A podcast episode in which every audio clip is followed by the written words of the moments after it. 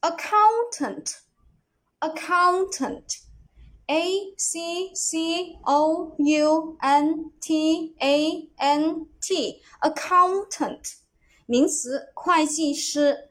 Again，a c c o u n t a n t，accountant，名词，会计师。 复数形式呢是 accountant，直接在后面加一个 s 给它就可以了。下面我们重点来说一下这个单词的记忆方法。